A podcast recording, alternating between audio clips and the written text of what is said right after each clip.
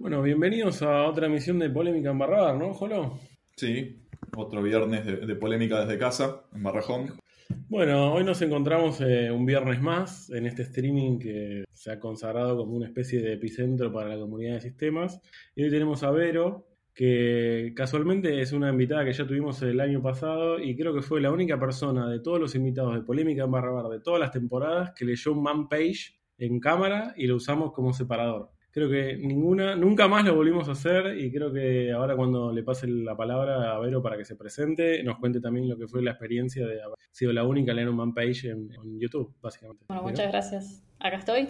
Gracias Edu por la presentación. Mi nombre es Verónica. Ya estuve con CISARMI, como bien decía Eduardo, en el año pasado, cuando se grababa en, en el Museo de Informática, lindo lugar para grabar las ediciones de Polémica. Em, me desempeño como administrador de sistemas, hago ese tipo de cosas. Y bueno, es un gusto siempre estar con la comunidad de CISARMI participando de las actividades. Bueno, esta mesa en particular es sobre estar de guardia, es on call, es algo que quizás mucha gente que trabaja en sistemas no tuvo un contacto directo, pero es importantísimo saber qué implica estar de guardia, porque siempre hay alguien de guardia en tu empresa, que principalmente puede ser el dueño, de la startup o del lugar donde vos estás laburando, pero siempre alguien le va a sonar el teléfono, eventualmente cuando... Entonces, esta mesa la vamos a dedicar a charlar un poco sobre qué significa estar de guardia, qué hay que Y bueno, todas las opiniones que vamos a poder eh, recabar de esta mesa. Y con esto le abro ya el micrófono a Godlike, que nos va a estar empezando a contar un poco sobre esta temática. Bueno, bienvenidos al capítulo sobre On-Call, la guardia. También podríamos apodarlo la furia. Básicamente, el on-call, si estuviéramos en un mundo ideal, no lo necesitaríamos, pero lamentablemente no vivimos en un mundo ideal. El on-call es la forma de manejar todas las situaciones imprevistas que se nos pueden presentar. Incluso aunque tengamos 100% automation y esté todo funcionando de manera perfecta, todo bien aceitadito, siempre vamos a tener una situación excepcional. Lo excepcional, importantísimo, no respeta agenda, no respeta calendar, que son las cosas justamente que no le gustan a Eduardo. Y bueno, ¿cuál es el problema con las situaciones imprevistas? Que generan un outage o una caída. Y una caída o un outage es una violación del SLA. Si se viola el SLA, perdemos plata. Entonces, siempre tiene que haber alguien para que los outages van a pasar, pero mantenerlos al mínimo posible, atenderlos bien rápido. Eso vendría a ser la guardia. Es asegurarse que siempre tenemos a alguien disponible y vendría a ser nuestro primer plan de contingencia ante cualquier problema. Y vamos a hablar un poco más adelante de lo que se hace durante el shift de la guardia y entre shift después del shift. Pero básicamente durante el shift la prioridad uno siempre va a ser arreglar lo que esté caído todo lo que esté roto, que sea importante y urgente, hay que arreglarlo. O prevenirlo si está por, por suceder. Y aparte de esa prioridad principal, segunda responsabilidad principal es obviamente estar disponible, estar cerca de una computadora, internet, no como ahora que algunos estamos con 4G, estamos en plan de contingencia. Esto vendría a ser la guardia de polémica. Y después, entre los shifts, lo ideal, que sabemos que por ahí no todo el mundo lo hace, pero algo que vamos a charlar, vendría a ser hacer un follow-up de los incidentes, de todo lo que ocurrió entre cada uno de los, de los shifts. Por supuesto es inhumano que sea una sola persona la que esté de guardia, entonces generalmente es un grupo de gente. Después en lo que es, lo que sucede durante el shift es básicamente del grupo de gente va a haber una persona que se turna en atender las alertas. Eh, la cobertura debería ser idealmente 24 por 7. Y la persona de turno hace todo lo humanamente posible, importantísimo humanamente posible, para solucionar lo que sea que, que esté caído, el incidente que aparezca. La solución no tiene por qué ser limpia, no tiene que ser elegante, podría ser tranquilamente lo atamos con alambre. El problema es que tiene que solucionar ya, ya mismo. Y si no se puede solucionar, hay que escalar y ya vamos a hablar de eso. En lo que es después del shift, hay una determinada serie de cosas para realizar. Es un follow-up, un RCA debe ser necesario, un post-mortem, esa cosa que atamos con alambre ayer para solucionar la caída, para podernos a dormir un rato más, bueno, lo pensamos como una solución a largo plazo. Todo esto es después de cada... Eh, vamos a pausar un poquito. ¿Cómo, cómo venimos hasta ahora? ¿Qué opinan de estas definiciones? Te voy a hacer una pregunta, Godlike. No. ¿Cómo traducirías para nuestro amigo Nipegan, que seguro está ahí prendido en el, en el streaming, el término shift? Turno. Quiero que de ahora en adelante, todos los que estemos acá, usemos la palabra turno en vez de shift en todas las notas que tenemos y vayamos traduciendo toda la tecnología, ¿no? Yo creo que uno empieza a hacer guardias de forma muy rudimentaria, que es, bueno, me ocupo, soy el que está laburando en esa empresa y creo que los objetivos de todos los episodios de polémica es, bueno, conocer un poco más de procesos y procedimientos para que la próxima vez que lo tenga que hacer tenga un poco más de andamiaje colectivo. Y mi pregunta por ahí es para los que tengan ganas de contestar. ¿Se acuerdan la primera vez que estuvieron de guardia? Yo creo que en mi caso era cuando trabajaba en una consultora de obra social y me dejaban a la noche, hasta las 8 de la noche, y era, estaba de guardia. Era el único que atendía el, Nextel, era el último que tenía todo, y era un junior. Y había momentos que era por Dios no se rompa nada, porque estoy en el horno. ¿Alguno más se acuerda, Vero? Y en mi trabajo anterior, en realidad no estábamos eh, con una rotación, pero el equipo estaba 24 por 7 con los sistemas de monitoreo. Así que de alguna manera sí, y actualmente tengo mi, mi calendario obviamente definido de cuándo me toca estar de guardia. Perfecto. Y a los que... Dale, Perdón. No, primero quería dedicarle este programa a la gente que está de guardia en este momento. Ese Goico, Daniel, Facundo, que están en el chat de, YouTube. Eh, nada, sí, héroes, sabemos por lo que están pasando. Si se les cae algo ahora, aprovechen, tírenlo. A ver si entre todos podemos resolverlo. Eh, la primera que yo estuve de guardia, no sé si alguien de la brigada ha conectado acá, pero eh, fue en realidad, nosotros muchos años teníamos un pager físico, pager, acá. gente centennial que no sabe lo que es un pager. Claro, sí, sí, nosotros generalmente somos población de riesgo, pero hay gente que no lo sabe. Era un aparatito así, negro, con una línea que te pasaba las alertas de nagios. Y la persona que estaba de guardia estaba extremadamente alcoholizada. Entonces yo le extraje el pager y me lo quedé toda esa noche, eh, como para, nada, como para, para tener a alguien que no estuviera tan alcoholizado. Eh, esa fue la primera que estuve de guardia, por suerte no pasó nada. Sí, yo tuve, no tuve pager, eh, llegué a tener un Nokia con un montón de luces. Este, pero bueno, continuando un poco, vamos, hablamos antes, tiramos el SLA. ¿Qué es el SLA? ¿No? podríamos sortear algo en el canal a ver quién nos, nos dice la diferencia entre SLA, SLO y SLI. No vale googlear de Wikipedia y copiar y pegar en sus palabras. El que responde bien se gana un puesto de trabajo en una, nueva empresa de zona norte.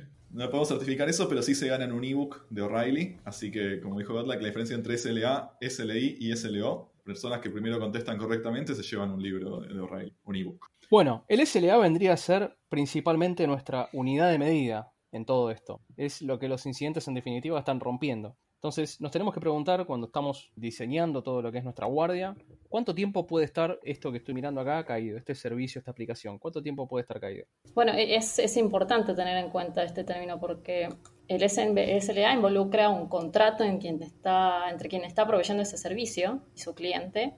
Se ponen de acuerdo entre las partes qué es lo que van a aspectos particulares de ese servicio que se tienen que cumplir y obviamente si ese acuerdo se rompe, la empresa incurre, tiene que pagar una penalidad, porque ese, acuerdo, eso que yo le estaba diciendo a mi cliente, te voy a proveer un servicio con cierta disponibilidad, calidad, etc., cualquier cosa, puede ser lo que se define entre el cliente y el proveedor de servicio, se rompe. Entonces es bastante crítico porque sabemos que si cae una alerta, el on-call tiene que actuar, posiblemente ese SLA se esté por romper. Eh, no existe no va a existir nunca un servicio que esté siempre 100% disponible. Entonces hay que armar esquemas y tener previamente diseñados esquemas para poder responder eh, ante cualquier alarma que nos esté diciendo, bueno, el servicio está, está corriendo riesgo, hay que tomar alguna acción. Entonces, dentro de ese esquema tenemos que considerar en algunos aspectos. Por empezar, algo que nos esté reportando permanentemente qué es lo que pasa, es decir, un sistema de alertas, de monitoreo que detecte un outage. También hacer las mediciones de cuánto tiempo, me, cada cuánto voy a estar alertando, cada cuánto está eh, poleando información del sistema el, el, monitoreo. Hay que tener en cuenta esos aspectos también, que son detalles, pero muy importantes. Y también el tiempo en el que el que está de guardia está frente a la computadora sentado para resolver ese problema. Al momento de diseñar todo esto, hay que saber y tener en mente que existen distintos tipos de sistemas en nuestro entorno. Cada uno puede tener distintos SLA. Entonces, hay que, eh, se hace bastante más complejo, sin embargo, también hay que ser inteligentes para poder saber reutilizar sistemas que tienen por ahí eh, perfiles similares. Entonces, es bastante crítico. Dijimos que la empresa tiene que pagar una penalidad si se rompe SLA, el SLA. Entonces, ¿quiénes son esas personas encargadas de mantener ese SLA sin romperse? ¿Quiénes son los héroes? Básicamente todos. En especial el equipo de operaciones. Por defecto, el equipo de operaciones está de guardia. Es una de sus responsabilidades, eh, creo que en cualquier equipo de operaciones de cualquier empresa. Por ejemplo, vamos incorporando nuevas personas al equipo, ¿cómo hacemos para incorporarlas a, este, a la parte de operaciones? Eh, hay que entrenarlos, eh, mejorar los skills, por ejemplo, haciendo shadowing, etcétera. O... En, español, en español para Nipegan. ¿Cómo? Sombreado. Es, bastante, bastante raro esa, esa traducción, pero es, es, la que es. Bien decía, los nuevos, los nuevos eh, new hires o las personas que se están incorporando al equipo tienen que entrenarse para cuando sea el momento puedan estar en, en, condiciones de, de, hacer esa reacción rápida de ir y resolver el problema que no es sencillo y también quienes más están en el on-call. Sí o sí, los, las personas que están tienen más experiencia, si hablamos de seniorities, semi-senior, seniors, entran sí o sí. ¿Y por qué? no es por un capricho, sino porque el hecho de no estar de guardia hace que pueden estar desconectados de los incidentes y no tienen visibilidad sobre lo que está pasando. Después, ¿quiénes más tienen que también estar dentro de esa rotación, dentro de ese on-call? Los equipos de desarrollo, porque es la manera que también tienen visibilidad sobre los problemas que surgen en, los sistemas que ellos mismos desarrollan. Así en el futuro pueden tomar mejores decisiones de diseño o, de, lo que, de lo que sea. Idealmente, eh, se motiva, esto motiva que los arreglos sean definitivos y no parche sobre parche, workarounds también, si lo ponemos también en inglés. Y también porque si vamos poniendo parche sobre parche, probablemente nos va a llegar una alerta a la madrugada y creo que eso nadie lo. Entonces, desde el momento este de que se empieza a definir quiénes tienen que estar en on-call y, y mentalizar qué es la guardia, la idea del workaround tiene que quedar totalmente descartada, quedar fuera. Y bueno, teniendo los equipos de operaciones, los equipos de desarrollo, las ideas se van alineando, digamos, estos parches o definitivos en algún momento, bueno, como decía, están alineados con los objetivos de ambos equipos. Y finalmente, después de todo esto que están, dijimos, están las operaciones, está la gente de desarrollo, ¿quién más tiene que estar? Eh, los líderes, líderes técnicos, líderes de equipo, porque son parte de sus responsabilidades tener... Eh, saber qué es lo que está pasando en, la operatoria diaria, no están completamente ciegos. Y esto genera algo bastante importante, que yo de hecho lo he sufrido mucho, el hecho de no tener, no tener por ahí playbooks, digámoslo en español, recetas de, de on-call, o sea, de qué es lo que tengo que hacer si cae una alerta, si pasa algo, etcétera. Cuando hay mucha gente involucrada, cuando hay muchos equipos de distinta naturaleza que se encargan de distintas cosas, los, estos, estos playbooks se van mejorando, se van puliendo, de manera que cualquier persona que tenga que accederlos puede leer, puede entender y los puede ejecutar. Idealmente sale todo bien y por eso es súper importante tener en cuenta quiénes son los que están en la guardia. Ahora, les hago una pregunta para recapitular como esta parte. Si tuvieran que ponerle un SLA a la cafetera de la oficina, ¿cuál sería? Acá eh, levantan la mano y responden. Yo trabajo desde casa, así que nada, es 100%, porque siempre funciona. pero, pero suponete que se rompe la cafetera. ¿Cuál sería tu, tiempo de respuesta para tener una reparación y... Me hago café instantáneo, hago el parche.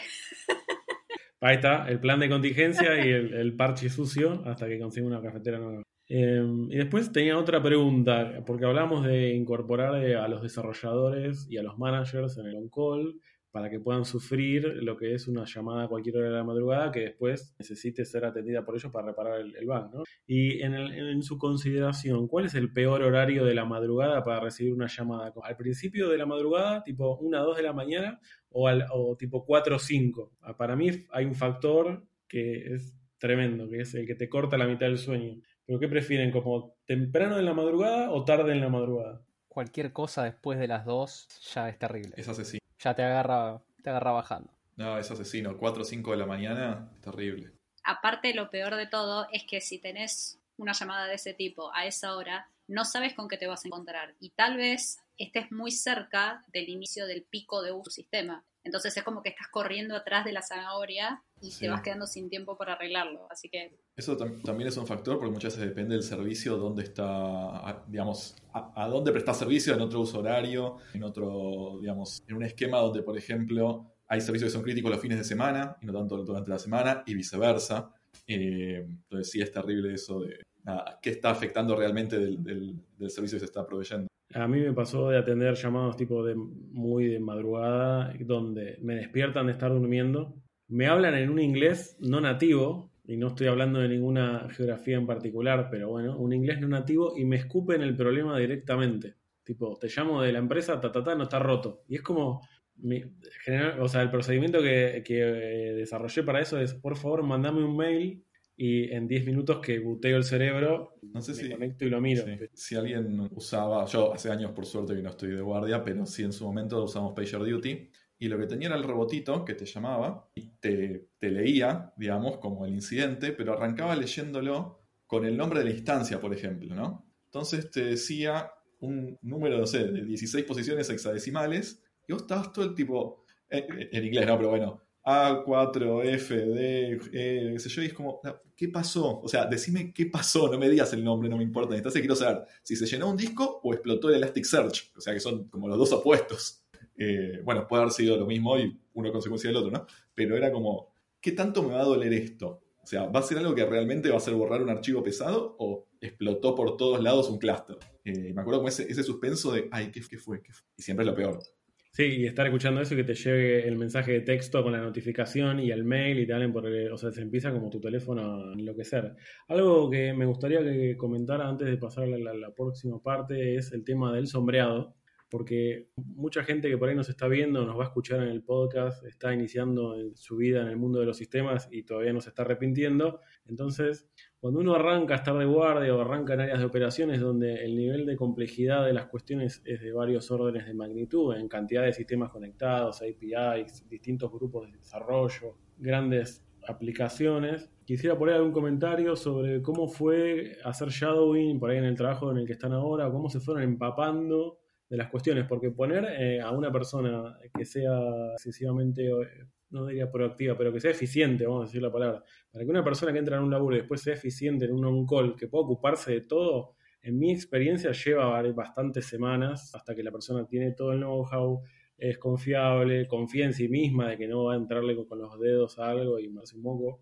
Y mismo todo el equipo confía que, bueno, fulano puede ocuparse solo y de todo caso va a saber cómo llamar. Ustedes cuando entraron en el mundo de las operaciones, ¿recuerdan experiencias, comentarios sobre primeras épocas de sombreado? yo, quisiera comentar algo, sí, porque decía hace rato cuando me presenté, bueno, primero empecé con un laburo, digamos, estábamos 24 por 7 con el equipo dando soporte, ahora estoy en un calendario fijo, bueno, esta X semana toca a mí.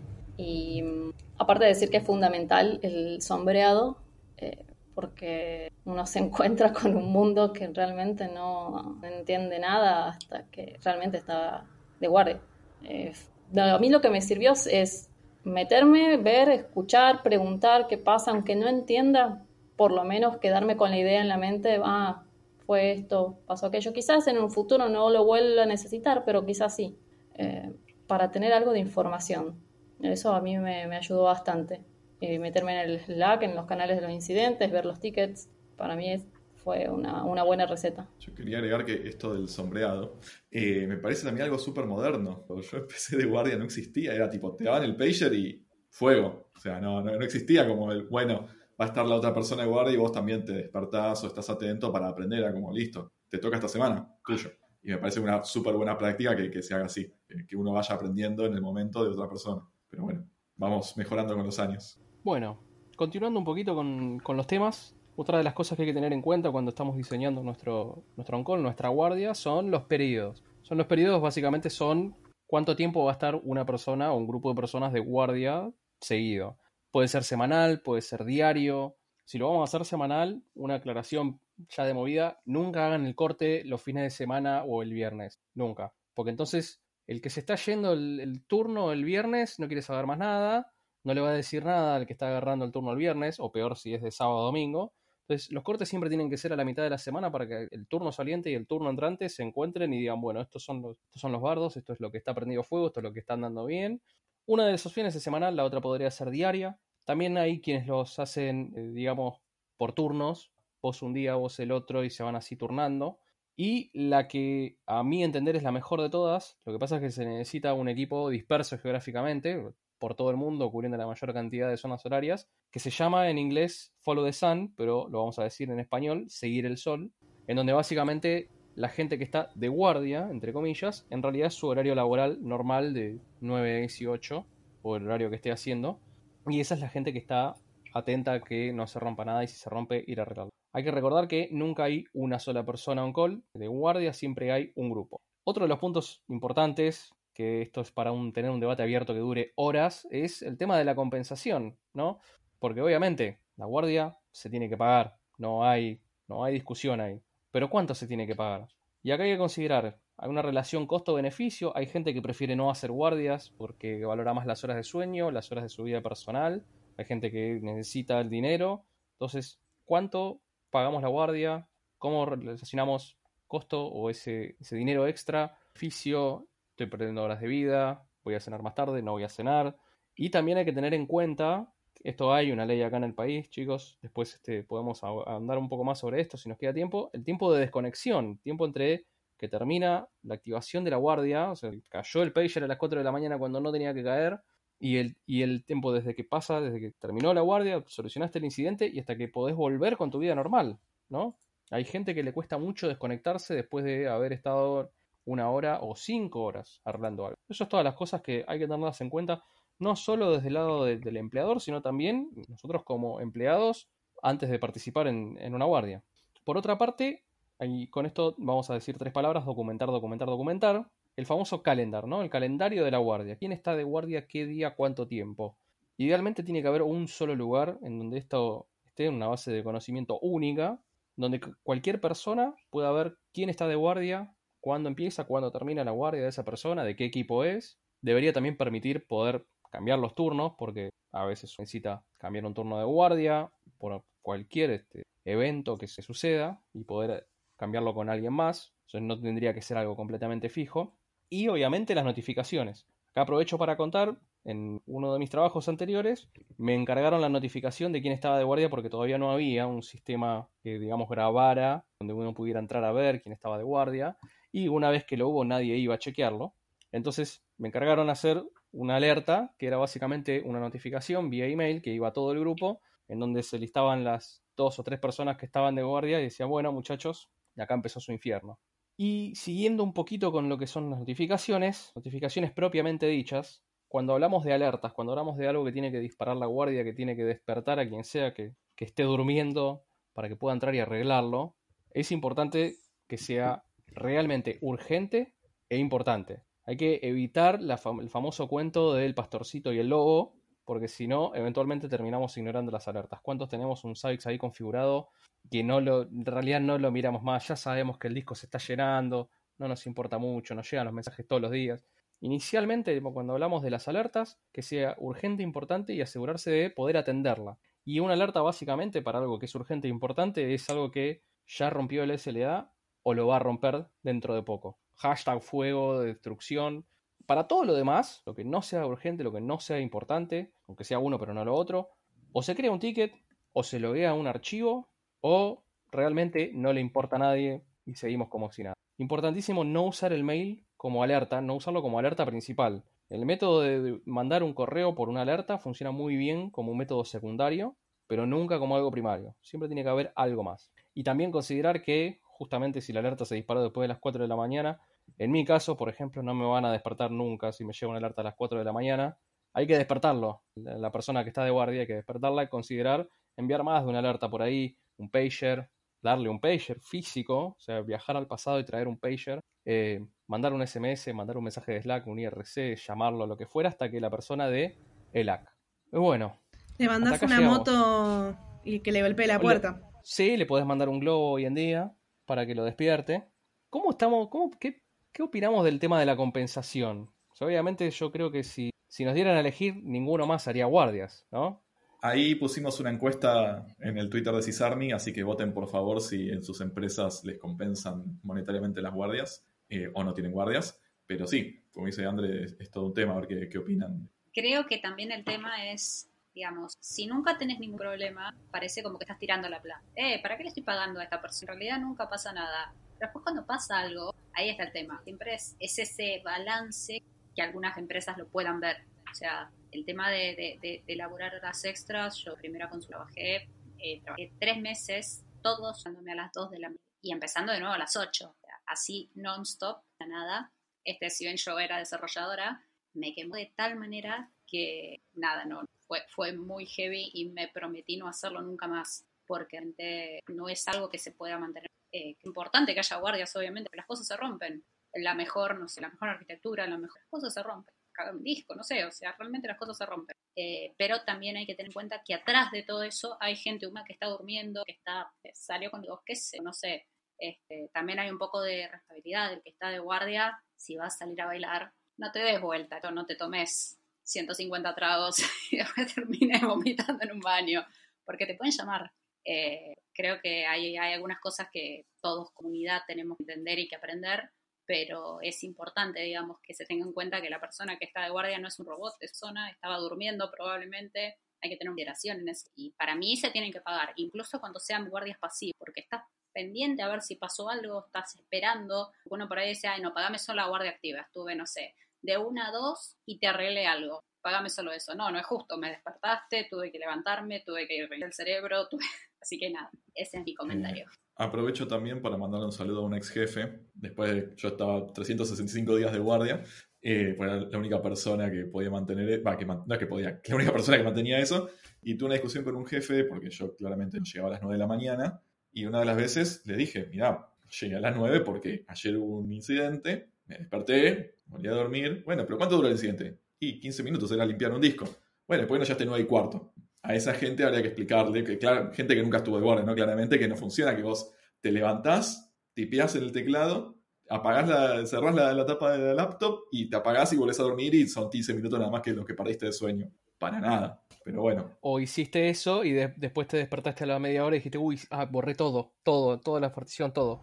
Eh, yo quería agregar nada más, eh, mandarle un saludo a toda la gente que estuvo de guardia eh, en algunas birras. Siempre tenemos alguno en, en, las birras que, está pobre de guardia y bueno, nada, ahora que no nos podemos encontrar en las birras, pero prontamente. Algo que quería mm, comentar respecto al tema de si mandar notificaciones por teléfono, por mail, cómo sería lo más correcto. ¿Alguno tiene reloj? Porque es como la evolución del BlackBerry. No sé si se acuerdan que el BlackBerry o el Nextel, cuando empezó a haber más teléfonos inteligentes, era la discusión, no, sos un esclavo, te llevas tu grillete digital.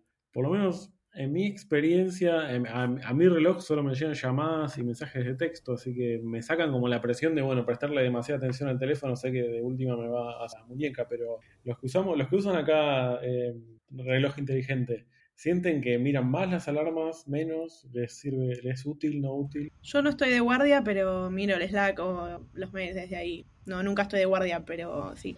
Creo que también es importante respecto a eso. Perdón. eh, no, decía lo que, que, en realidad el tema del reloj creo que es importante, yéndonos un poco de tema, de configurar bien el tema de las alarmas, de las alertas, porque si no te vuelve loco. Si cada pequeña cosa que te no te va a estar haciendo pim, pim, pim, muteado, lo que sea, eh, no va a servir. Es el cuento del paso. Así que eso también, si tienen un reloj inteligente, este, tengan en cuenta de con alertas para que no, no, no le van a dar bola. Eh, yo soy más partidaria de ni siquiera tenerlo. Ya tener instaladas aplicaciones del trabajo en el celular personal, eh, por ahí algo que no, no me convence tanto, pero bueno, es el no tengo un solo teléfono. Si tengo al abogado, para porque... llamemos al abogado. llamemos al abogado. Bueno, hay gente que tiene dos teléfonos, eso es algo que no lo incluimos por ahí mucho acá, pero hay gente que tiene un teléfono de la empresa y un teléfono personal. Exactamente. Y para mí es una patada en el hígado tener que llevar dos teléfonos, definitivamente. Prefiero sacrificarme tener una sola cosa para prestar atención. Pero bueno, creo que ya podemos eh, seguir con las próximas cuestiones. Creo que Vero te toca a vos darle un poco más de rosca a esto de estar haciendo sombreado de gente en llamado, si sería la, la traducción de. en llamada. Sí, en llamada, permanente de llamada. Eh, sí, bueno, ya hablamos de quiénes van a estar en call, eh, calendarios, turnos. vamos a hablar ahora un poco de las responsabilidades de la persona que está de guardia antes del shift antes de su turno, durante su turno y después. Antes del shift es fundamental repasar o hacer una lista, una checklist, si no está crearla y si existe, repasarla y verificar que tengamos efectivamente acceso tanto a los sistemas que nos están alertando, a los sistemas de monitoreo y que esas notificaciones, los mensajes, SMS, lo que sea, lleguen porque puede ser que no, no lleguen. El, el, PagerDuty o lo que sea me ha pasado de configurarlo y que no me lleguen los mensajes o instalar la aplicación y que por una configuración del teléfono, aunque yo le dijera quiero que me alertes aunque esté en silencio, no me alertaba.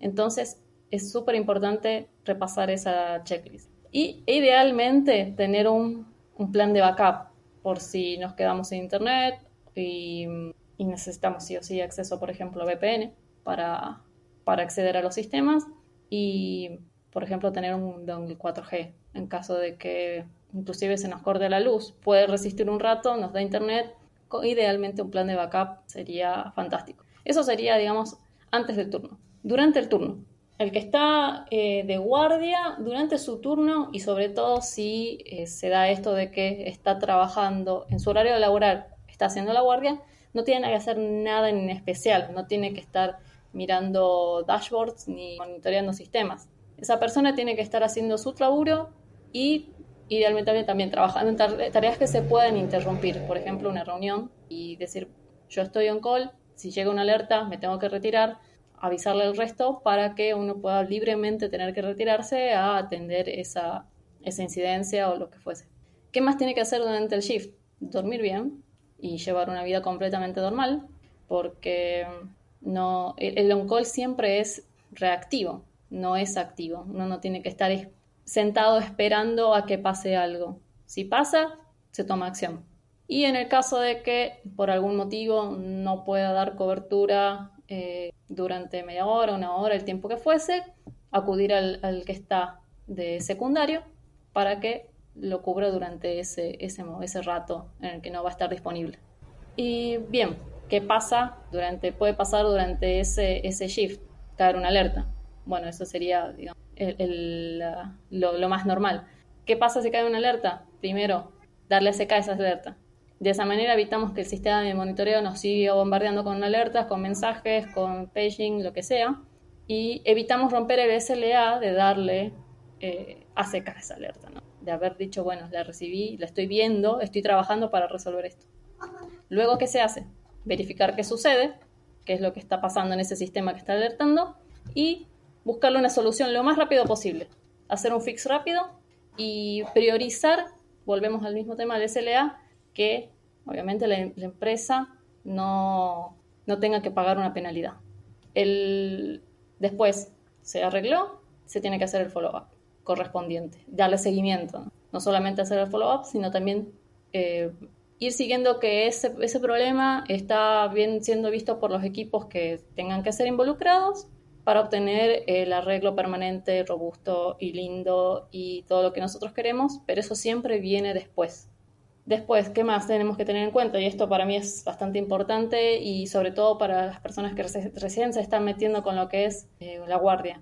Llega una alerta, no quemarse, no ponerse nervioso y si las cosas no salen de movida, pedir ayuda, pedir ayuda a alguien que tenga más experiencia, al líder, acudir y, no tener miedo en decir, bueno, soy nuevo en esto, no lo puedo resolver, necesito a alguien que me asista. Porque, aparte, nadie sabe todo, ni el más experimentado, ni el ultra experimentado. Entonces, siempre hay que preguntar. Y si nadie sabe, nadie puede dar una, en ese momento una solución o una respuesta, escalar a otro equipo. Llamar a otro equipo que lo, también se meta, también se involucre y, y listo. Eso sería todo. Porque la prioridad, una vez más, es resolver el problema. En el mundo solos no lo vamos a poder salvar, entonces siempre hay que involucrar a otra gente. Bueno. ¿Qué temas, no? Em, yo lo que Buen momento para charlar. Sí, sí, sí. Estaba, tratando de... esto es culpa de Holo, esto es culpa de Holo que me hizo mutearme. Estaba tratando de elaborar una pregunta al respecto de esto para la mesa. Y es, bueno, ¿quién no sufrió nunca una tormenta de alarmas, no? Se cae un nodo y todos los que están atrás y empiezan a caer mails y no paran y empieza el quilombo. Y las llamadas por teléfono. ¿Qué pasa con esto? ¿Por qué no anda? Y estoy en eso. O las preguntas, sí, sí, preguntas de qué pasa y todavía uno no tiene respuesta certera.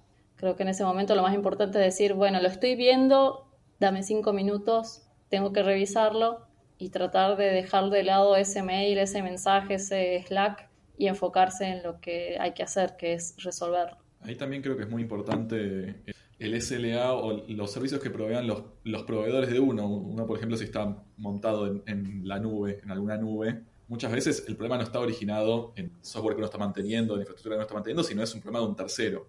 Uno es víctima del, problema de otro, pero el page te llega a vos y las preguntas de qué está pasando te llegan a vos. Ahí es muy importante qué tan rápido, qué tan frecuente actualiza tu proveedor la información del estado de sus servicios. Eh, siempre recuerdo en su momento Amazon te, tenía como un mensaje críptico que era como estamos detectando mayor latencia o nuestros timeouts, no sé qué, era como bueno, sí, están con un quilombo terrible, pero bueno, dicen, tienen como la línea que el abogado les aprobó que están tardando más en, están detectando cómo era, que tarda más en responder los servicios, algo así era. Acá Nahuel, que por ahí sigue estando, se, acordará mejor que yo. Pero es muy importante eso y saber, también tener, como decía en el, en el playbook, bueno, pará, esto es un error de, propio de, mi infraestructura, de mi servicio, o es, puede llegar a ser que está montado sobre lo de otro. Debería ser como uno de los primeros ítems a chequear.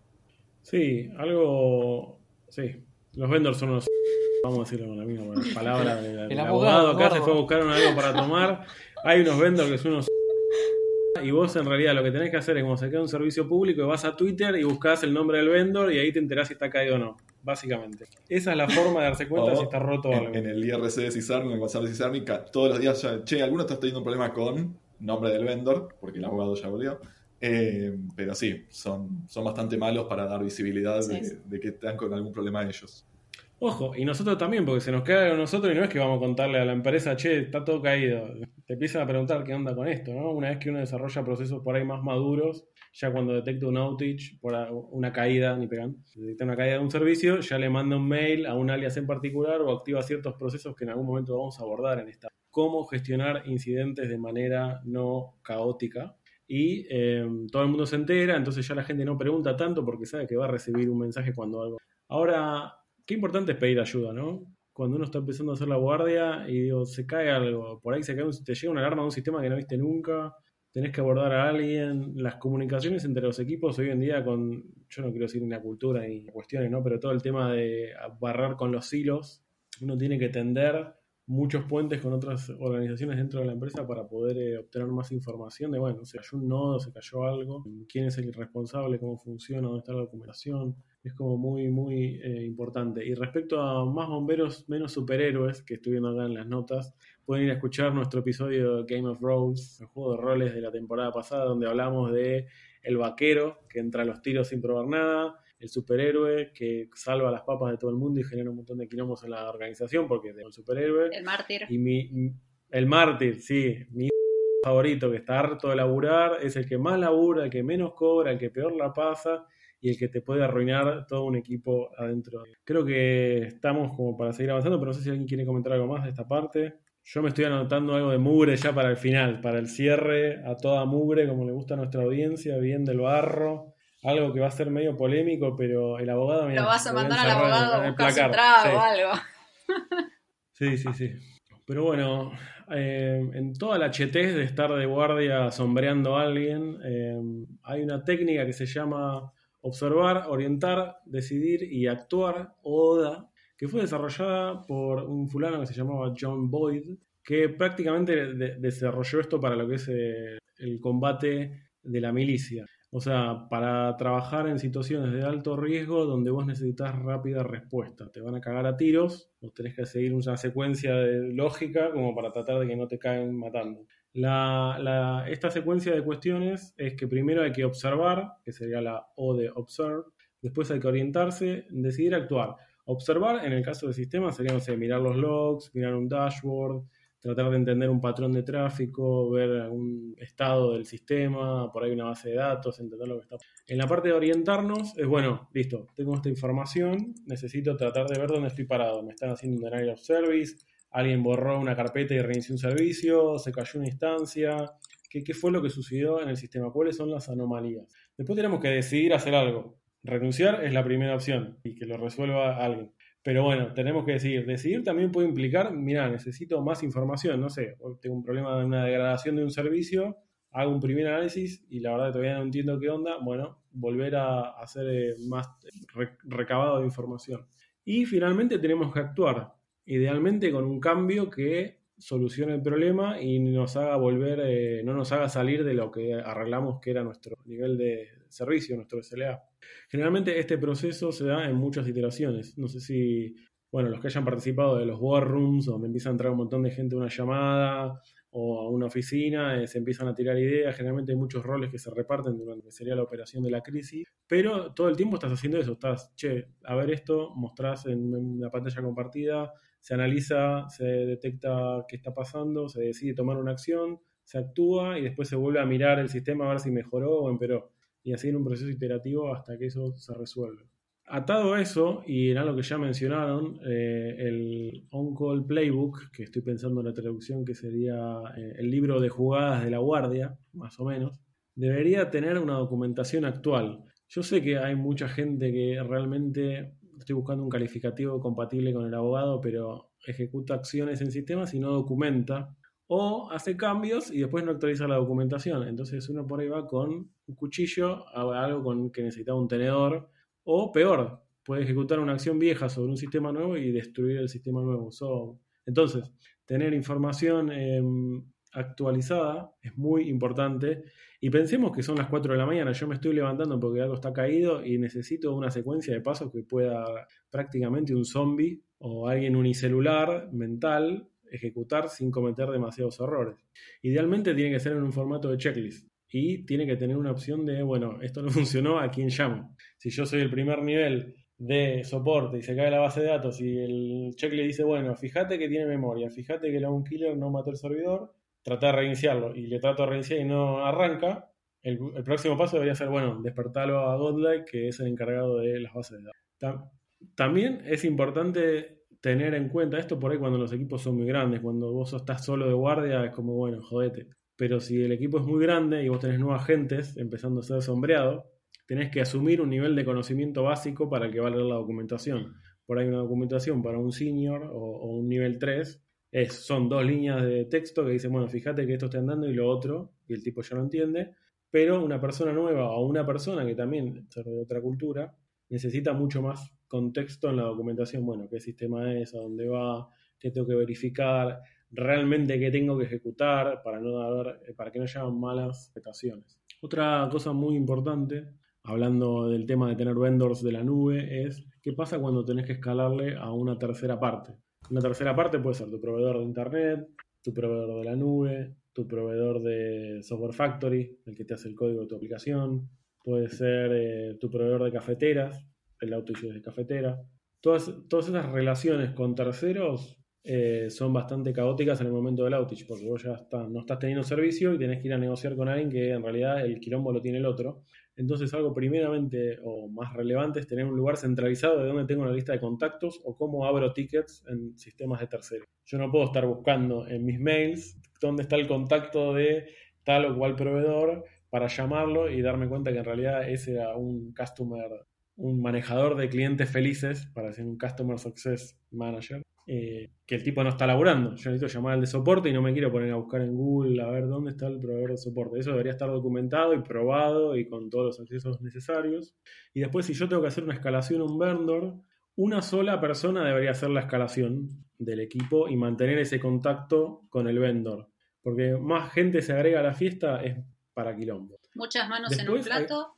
es para bardo. Y, y Godlike que trabaja del lado de soporte, a él le llegan las escalaciones esta es para vos.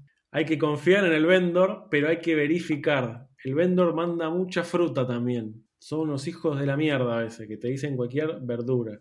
En particular cuando son grandes vendors y vos sos un cliente de un contrato de 3 mil dólares cada dos años. Em, entonces siempre hay que verificar lo que te está dando el vendor. El vendor te puede dar fruta y vos tenés que decir, hmm, me estás dando fruta, ¿por qué no chequeamos esto? Em, otra cosa importante es solo reportar el quilombo a tu ejecutivo de cuentas, o sea, a la persona de ventas, si soporte no te da resultado. Porque si vos le, escalás a tu ejecutivo de ventas, che, mira, estoy teniendo un problema técnico, el ejecutivo de ventas va a ir a taladrar el cerebro a Goldline. ¿Qué pasó con esto? ¿Qué pasó con esto? El cliente está, el cliente me odia, el cliente no va a renovar, ya lo arreglaron, ya lo arreglaron, ya lo arreglaron. Y eso va a interferir en el estado emocional de Godlike y yo necesito que él ponga toda su capacidad técnica en resolver mi problema, porque estoy en breach de mi acuerdo de nivel de servicio. Ahí está. Otra cosa importante también es tomar ownership del tema. O sea, el problema es mío como cliente del vendor. El vendor me va a dar soporte, pero el quilombo sigue siendo mío. Esto es como ir al médico y decir, bueno, el problema del, médico que yo tenga el colesterol alto. No, el colesterol alto sigue siendo mío. El médico me va a decir, bueno, deja de lastrar y hace un poco de actividad física. Entonces con el vendor es igual, Godlight te va a decir, bueno, reinicia el servidor y fíjate qué pasa, entonces hay que tomar ownership de la cuestión. Y esta no la esperaba, pero tiene mucho sentido la que voy a decir. Cuando tenés que hacer un follow-up, mandáselo temprano en la zona horaria de la persona de soporte o del vendor para que sea lo primero que haga en el día. No se lo mandes a las 3 de la tarde cuando ya no quiere laburar porque eso te va a descansar hasta el día siguiente. Vendor management es una cuestión muy complicada. La verdad que hoy en día cuantos más relaciones tenemos, no sé cómo ven ustedes, pero en, muchos lugares yo ya veo la necesidad de tener una persona exclusiva que se encargue de gestionar las relaciones con los vendors y es algo eh, que está creciendo día a día. ¿Qué más? ¿Qué más tenemos acá? Eh, ¿Qué hacemos cuando termina nuestro shift? Por ejemplo, ya no estoy más de guardia esta semana, tengo que documentar todo lo que pasó. Se me rompió todo con el vendor, hay que ver qué pasó con lo otro. Y después, ¿cómo le paso la guardia a la persona siguiente? Es una buena pregunta. Le digo, toma, flaco, morite. Nos vemos la próxima guardia. No, debería pasarle un handover, o sea, un cambio de manos ordenado, dependiendo del volumen detrás, de, de tránsito de tickets o de alarmas. Por ahí le puedo hacer un handover explícito, o sea, mira, te dejo toda esta pila de muertos, nos vemos, besitos. O le puedo pasar directamente todo por el sistema de tickets y la otra persona toma todos los tickets y se pone a elaborar en eso. Voy a hacer una, un comentario con respecto a lo de los tickets. Creo que es muy importante, o sea, yo sé que cargar tickets rompe, rompe mucho y es bastante pesado. Pero creo que es importante solo para tener habilidad, traqueo. Yo, los chicos siempre se ríen porque yo les digo, si no en un ticket, o sea, hablando fuera de lo que es la guardia. Para mí, si necesitas hacer algo, tiene que estar en un ticket. Entonces, esto también es como que parte de este, en, en una futura este, mesa vamos a charlar del tema de los post-mortem. O sea, ya se prendió fuego todo, ya está, ya apagamos el incendio. ¿Qué quedó? cómo volvemos, cómo evitamos de que no se vuelva a producir. Este, así que creo que también es un tema que hay que tener bastante en cuenta. Eh, no dejar las cosas ahí tiradas por mail o, bueno, por teléfono y ahí quedó. Eso es comprarte un problema a futuro. Así que si pueden usar tickets, este, es más que, recomendado. Tenemos una remera, si quieren adquirirla, remeras.cisarmi.com.ar. Eh, tenemos la remera de levantar un ticket y le damos un saludo a Nipegan que se conectó desde España a las 4 de la mañana de guardia seguramente a nuestro canal de YouTube. Así que a partir de ahora sí, pasamos todo a español porque el abogado se puede dormir y no queremos problemas con IPEGUN. Ya que son las 4 de la mañana ya podemos hacerle la pregunta a él, a ver qué opina de si te, qué, qué, preferís, que te despierten a la 1, 2 de la mañana o a las 4 de la mañana. No lo puedo creer, chicos. Llegamos. me siento realizado. Llegamos a España. Sí, sí, sí. Estoy, muy, muy contento. Lo que le quería preguntar a, a, Godlike es: ¿Ustedes cómo hacen el, cambio de guardia? O sea, cuando se pasan al follow the sun, ¿se tiran la queue? Sí, hay, hay que hacer un. Es un call handover. O sea, es un paso de guardia en frío. Sea, no tenés un contacto directo con la, la otra persona, la persona que está tomando. Vendría a ser el turno entrante eh, pero sí tenés que poner un mínimo comentario que sea un resumen de lo que hiciste durante tu turno y en qué estado está el caso antes de que la otra persona lo pueda seguir. Sin ese comentario no, no se puede marcar para que listo, está listo para pasar al... Vero, ¿querés hacer algún comentario de cómo cambian ustedes el shift? Sí, sí, bueno, más o menos parecido a, a lo que dijo Goldline, no por llamada, pero el que sigue siempre un, un breve resumen de lo que pasó qué es lo, cuáles son los incidentes, incidencias que siguen abiertas, eh, qué es lo que queda por hacer, porque por ahí se toma acción y quedó algo a medias y o hay que hacerlo durante el turno siguiente, etcétera, pero es fundamental y lo, lo hacemos sí o sí, eso es por defecto. Genial. Bueno, algo también para tener en cuenta es qué hacemos entre shifts. Estamos hablando de un equipo ideal donde hay gente que está de guardia solamente, gente trabajando, gente, o sea, cuando tenemos múltiples roles y no somos todos nosotros solos lidiando con todo. ¿Qué, nivel de excelencia operacional tiene que tener ese equipo? Un, bueno, nosotros siempre somos un 2, ¿no? Pero yo diría que un 3 o un 4. Ya para los próximos temas que quedan acá, que faltan poquitos, ya estamos hablando de somos un 4, estar de guardia. Hacemos ¿Qué hacemos? Le voy a tomar lección, chicos, la próxima. Tienen que saberme del 1 al 5. Para el nivel 4 ya estamos tomando métricas y tratando de mejorar eh, un proceso en particular. Para los que no sepan de qué estamos hablando, pueden visitar el, el, Spotify o el YouTube del archivo de CISARMI y escuchar el episodio del año pasado sobre excelencia operacional. Increíble, la verdad que increíble. Pero bueno, entre los turnos o los shifts de estar de guardia, lo que debería hacer es hacer los arreglos de, de largo plazo de todas las cagadas que se mandaron durante, o sea, de todos los errores que saltaron, vamos a arreglarlo de acá para siempre. Que es mentira, porque se nos siguen llenando los discos de, despacio y nos siguen faltando inodos. En el año 2020 siguen pasando esas cosas. Entonces, ahí es el momento de hacerlo. Y también laburar los procesos de postmortem, que los vamos a desarrollar en otro episodio, pero bueno, esos son procesos más largos que requieren mucho pensamiento, de, no de propósito general, sino algo en particular, de meternos en un outage o en una caída en particular, y entonces lo tenemos que hacer sin todo el ruido de estar de guardia alrededor. Y algo que es muy importante, que no sé cuánta gente lo hará, yo lo hago cuando estoy harto de ver una alarma, que es revisar las alarmas. ¿Por qué esto suena? ¿Por qué hay 80 veces esta alarma? ¿Por qué al servidor falla siempre a la misma hora? Aprovecho y le mando un saludito a mi compañero Nico, que tenía una alarma de Datadog que me volvía loca. Y toda la semana le decía, Nico, por Dios, revisame esta alarma porque me está volviendo loca. Así que aprovecho y le mando un saludo.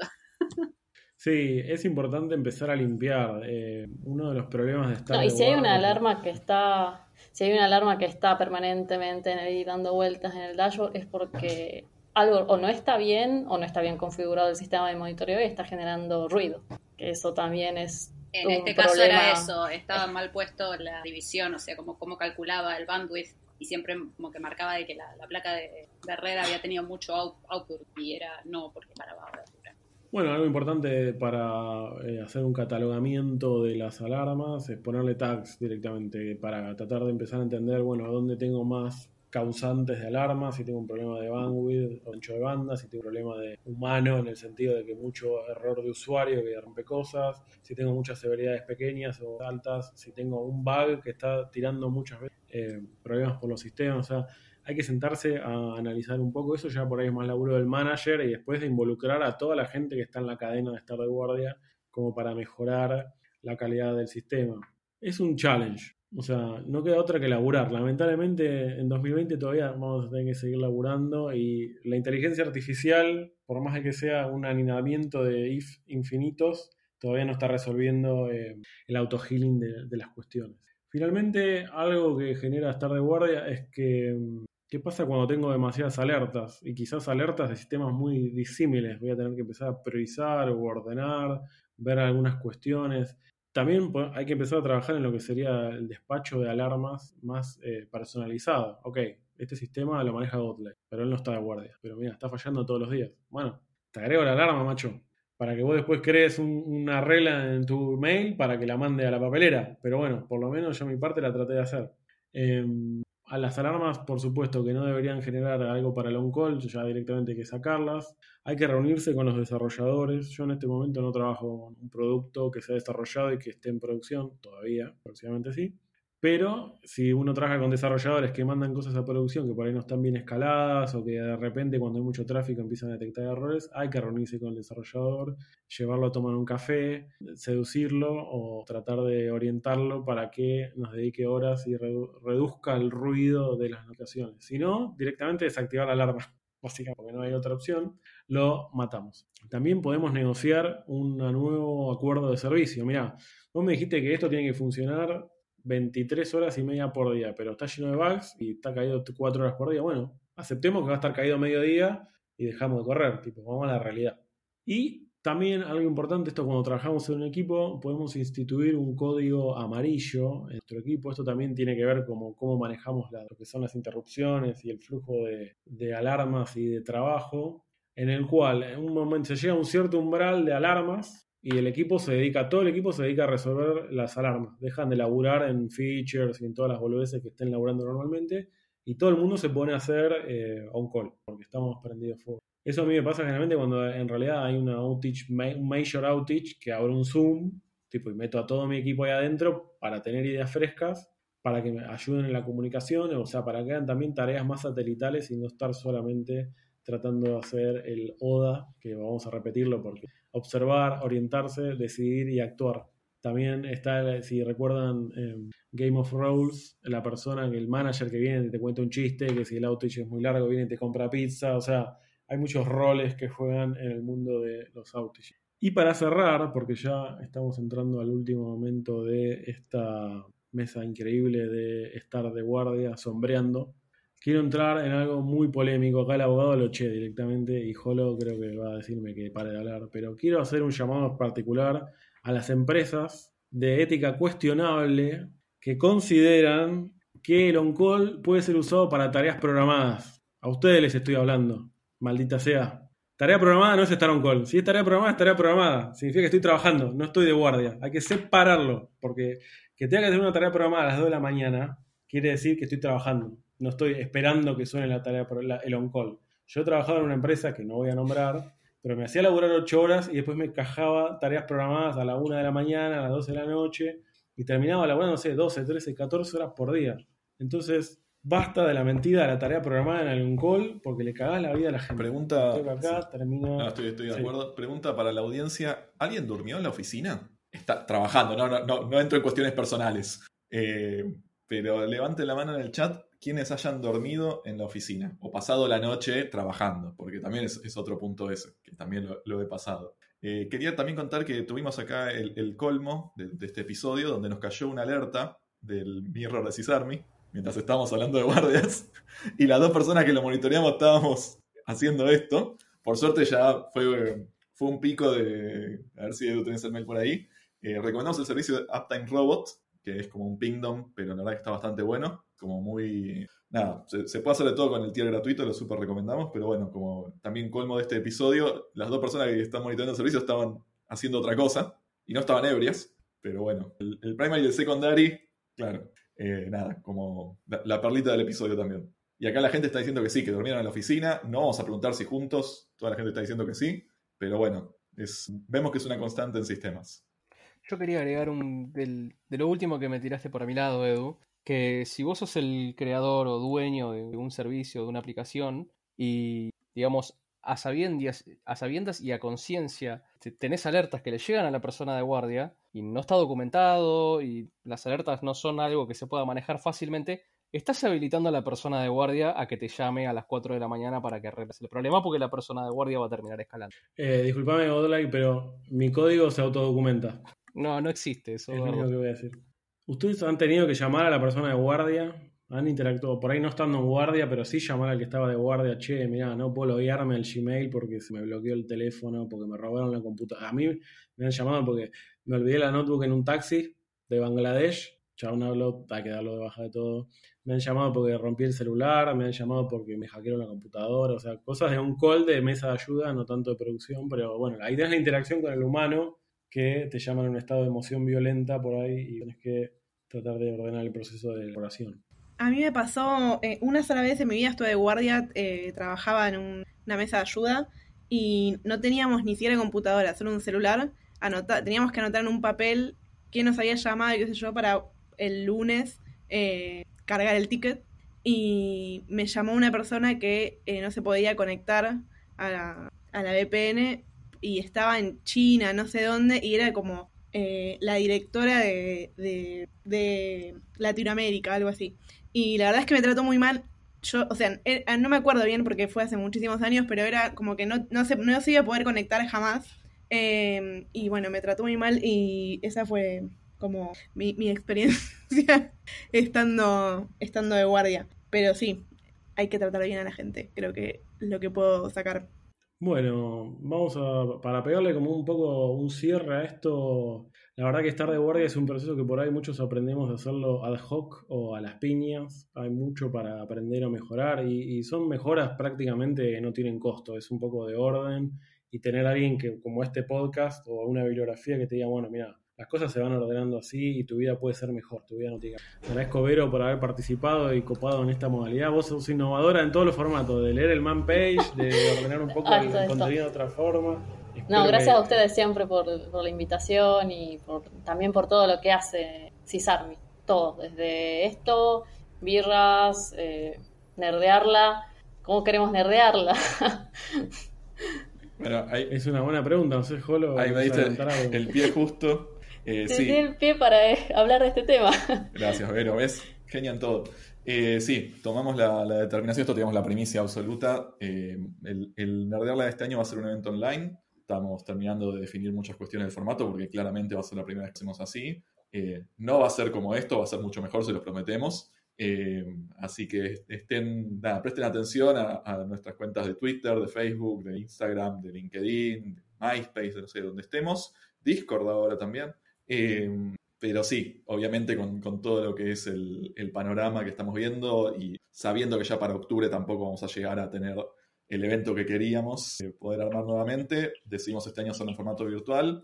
Veremos si hay la posibilidad de hacer pequeños encuentros, pequeñas reuniones. De nuevo, hacer futurología en este momento la verdad no tiene sentido. Sí estamos trabajando en lo que ya sabemos que vamos a poder hacer, así que próximamente vamos a estar contando más novedades y viendo cómo se desarrolla todo. De nuevo, estamos inventando sobre la marcha, pero divertidos. Bueno, veremos qué nos trae en los próximos meses, ¿no? Y con esto ya cierro. Muchas gracias por haber participado en este episodio y nos vemos la próxima, chicos. Síganos en las redes y en todos nuestros grandes lugares. Nos vemos la próxima. Chao.